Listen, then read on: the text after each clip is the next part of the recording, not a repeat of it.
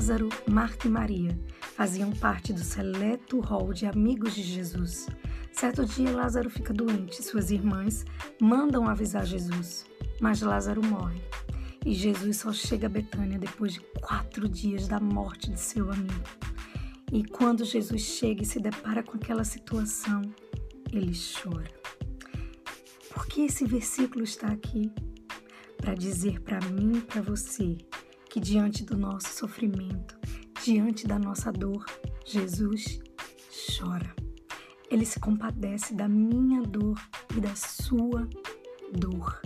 Ele sabe o que é padecer, ele sabe o que é sofrer e ele está do nosso lado, diante das nossas circunstâncias tão difíceis. Enquanto ele chorava, a multidão se dividia. Alguns judeus diziam: Nossa, como ele ama Lázaro ao ver as suas lágrimas. Mas outro grupo dizia, disse assim: se ele amasse, ele teria evitado. Nunca permita que o inimigo e que pessoas questionem o amor do seu Deus para com você. O fato de Jesus não ter evitado a morte de Lázaro não significava que Jesus não amasse. Jesus me ama. Jesus te ama. A despeito de não ter evitado essa enfermidade, não ter evitado esse sofrimento, Ele nos ama. E em terceiro lugar, a palavra fala que Jesus ressuscita Lázaro.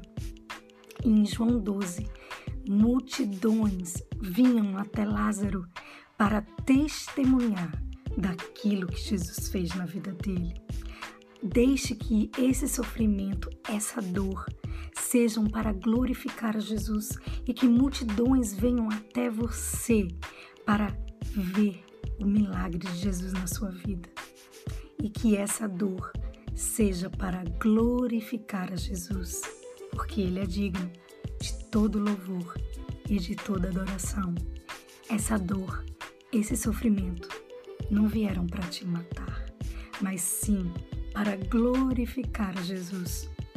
Glorifique, mesmo em meio à dor.